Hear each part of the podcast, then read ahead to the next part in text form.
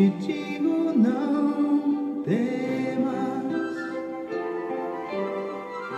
não temas, eu sou contigo. Deus é bom o tempo todo e o tempo todo Deus é bom. Graça e paz, meus queridos. Estamos juntos em mais um encontro com Deus e estamos partilhando a palavra na nossa série Conhecendo Jesus no Evangelho de Marcos. E nós já estamos no capítulo 8, versículos 11 ao 21, e o nosso tema, desde o encontro anterior, preservando-nos do fermento dos fariseus. E nós encerramos o nosso encontro falando que os fariseus pediram para Jesus mostrar para eles um sinal no céu. Eles queriam um milagre.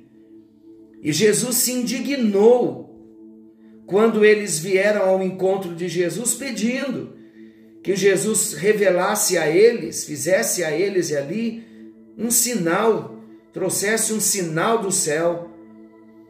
Era como se tudo o que Jesus já havia feito na terra, falamos no encontro anterior, não fosse suficiente para provar que o seu poder vinha do céu. E o motivo principal da indignação repousava no fato de Jesus ter percebido que os fariseus se negavam a crer em Deus, por mais evidente que fosse a manifestação de Jesus, a manifestação de Deus, por meio do seu Filho.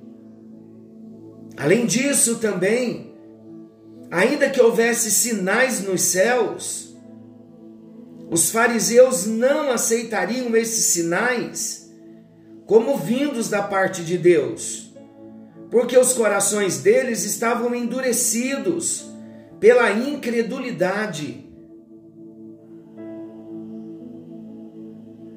O Senhor deixou claro em Marcos 16, 17 que estes sinais acompanharão aos que crerem. Meus amados, vamos lembrar que os sinais os milagres da parte de Deus, eles sempre acontecem para despertar a fé de corações que já estavam abertos para a mensagem do Evangelho. E esses corações abertos para a mensagem do Evangelho, quando vêm os sinais, são tocados de uma forma especial quando Deus se revela por meio dos milagres. Ouçam o que Jesus disse em João, capítulo 4, versículos 43 ao 48. Eu vou ler, é um texto curto. Passados dois dias, partiu dali para a Galiléia, porque o mesmo Jesus testemunhou que um profeta não tem honra na sua própria terra. Assim, quando Jesus chegou a Galiléia, os galileus o receberam porque viram todas as coisas que ele fizera em Jerusalém. Olha, os sinais, os milagres, por ocasião da festa, a qual eles também tinham comparecido. Dirigiu-se de novo a Caná da Galiléia, onde da água fizera vinho. Ora, havia um oficial do rei cujo filho estava doente em Cafarnaum. Tendo ouvido dizer que Jesus viera da Judéia para a Galiléia, foi ter com ele e lhe rogou que descesse para curar seu filho que estava à morte. Então Jesus lhe disse: Se porventura não virdes sinais e prodígios, de modo nenhum crereis. Olha a diferença de um contexto para o outro. Um caso totalmente diferente do contexto dos fariseus, porque aqueles fariseus, daqui do texto de Marcos, que nós estamos trabalhando em Marcos 8, eles não pediam uma prova porque quisessem crer em Jesus, muito pelo contrário.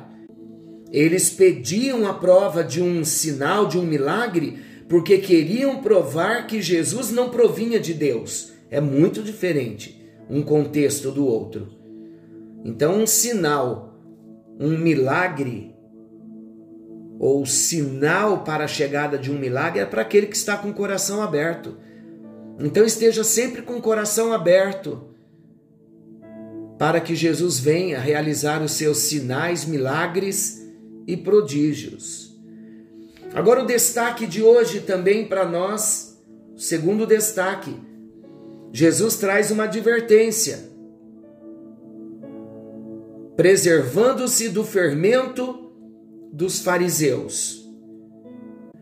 Queridos, agora Jesus está advertindo aos seus discípulos quanto ao perigo da doutrina dos fariseus e ele chama de fermento, o fermento dos fariseus. Por quê? Porque o fermento simboliza a contaminação doutrinária.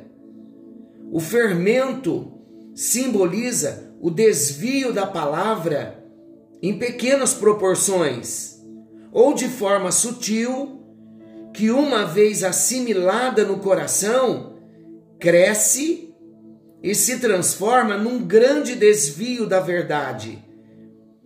E esse desvio da verdade, essa contaminação, vai levar as pessoas ao engano e à queda.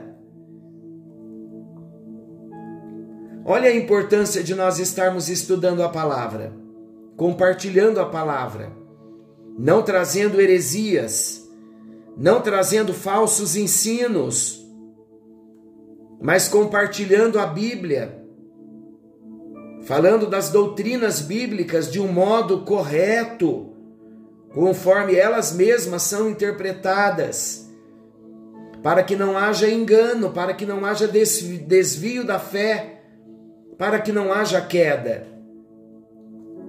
Mas ao mesmo tempo, meus amados, eu quero, com muito respeito, muito carinho, adverti-los sobre a que tipo de palavras nós estamos nos expondo. Nós temos que saber a fonte uma pesquisa na internet, um programa uh, online, ainda que seja, estou falando sim de cultos online, de pregações online. Nós temos que tomar muito cuidado com a fonte, porque tem muitas pregações triunfalistas, muitas visões de uma teologia triunfalista que é a teologia da prosperidade, onde se promete muitas coisas em que Deus não está presente nem concordando com determinados tipos de ensino. E todos nós sabemos que existem muitos, muitas linhas, muitas correntes que levam ao engano. E o mais triste é que nós nos frustramos porque as promessas são feitas em nome da Bíblia, usa-se texto fora do contexto, trazendo promessas que, se formos analisar o contexto, nós vamos entender e nos frustramos porque não vemos algumas respostas chegando. Quer um exemplo? Filipenses 4,13. Posso todas as coisas naquele que me fortalece o ensino errado, já falamos em numa outra série. O ensino distorcido é: você pode tudo. Não aceite a luta, não aceite a enfermidade. Quando a enfermidade chegar, você não aceite, diga eu posso todas as coisas naquele que me fortalece. Não é esse o contexto. O apóstolo Paulo, em versículos antes, ele estava falando de naufrágio, de luta, de prova, de perseguição, de fome, de nudez. E aí, depois que ele disse que tinha passado por todas essas provações, ele disse: Posso todas as coisas naquele que me fortalece. Então é um contexto totalmente diferente. Ele está dizendo: Eu posso passar tribulação, posso ter fartura, posso ter escassez, porque o Senhor me fortalece. Passei por todas essas situações, as mais diversas, e eu descobri que eu posso todas as coisas porque Ele me fortaleceu. Então, para nós, qual é a aplicação? Quando estivermos passando pela escassez, pela enfermidade, pela provação, pelo deserto, nós vamos entender que podemos todas as coisas no Senhor, porque Ele nos fortalece nesses momentos também. Olha como é diferente e nos traz um contexto de firmeza no amor e no cuidado do Senhor. Agora, amados, voltando aqui ao nosso texto do fermento dos fariseus, o cuidado com o fermento dos fariseus devia ser tomado porque o fermento dos fariseus mata a fé, mata a pureza, mata a sinceridade e a verdade e conduz o homem à morte. Novamente, estou repetindo em outras palavras para dar essa ênfase. E a gente vê muita gente hoje frustrada na vida cristã porque entrou por esse caminho do falso evangelho, de uma interpretação errônea. Nos nossos dias, nós precisamos nos afastar de qualquer doutrina que queira minar a nossa fé questionando o poder do alto e levando-nos a pensar que não vale a pena viver para Deus. Muitos dizem assim: olha o evangelho quando é ensinado de forma errada.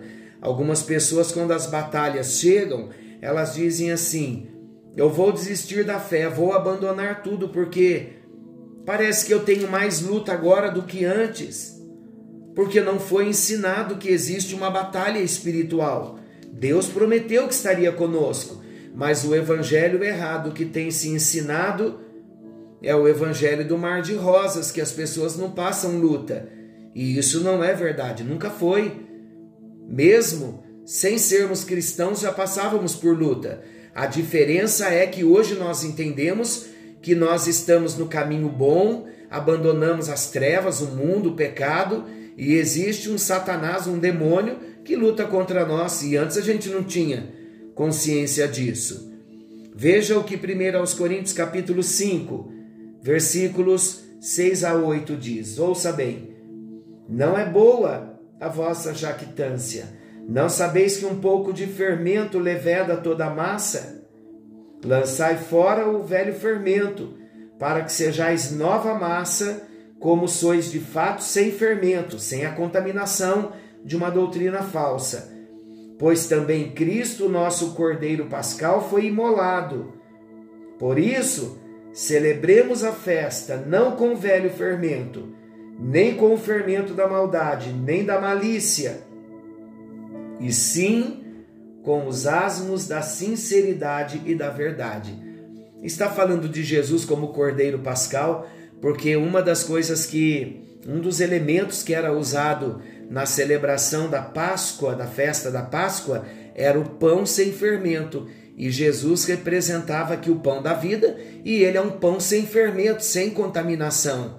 Então, quando a doutrina é de Jesus, não existe contaminação, não, não existe fermento, não existe doutrina do fariseu misturada com a doutrina de Jesus. Jesus não tem, na sua doutrina, no seu ensinamento, não tem fermento, não tem heresia, não tem falso ensino. Então vamos nos firmar na verdade da palavra. Fica para nós hoje esta porção da palavra e prestando atenção a que tipo de pregações e de ensinos nós estamos nos expondo. Amém?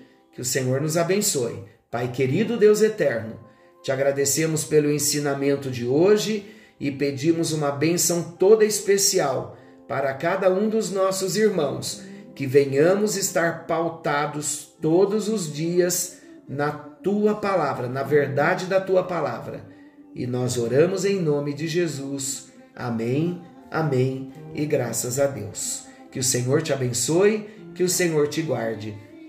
Querendo o bondoso Deus, amanhã estaremos de volta nesse mesmo horário com mais um encontro com Deus. Forte abraço, fiquem todos com Deus, uma excelente noite a todos. E não se esqueçam, Jesus está voltando e precisamos estar preparados. Algo novo está vindo à luz. Deus abençoe. Eu te.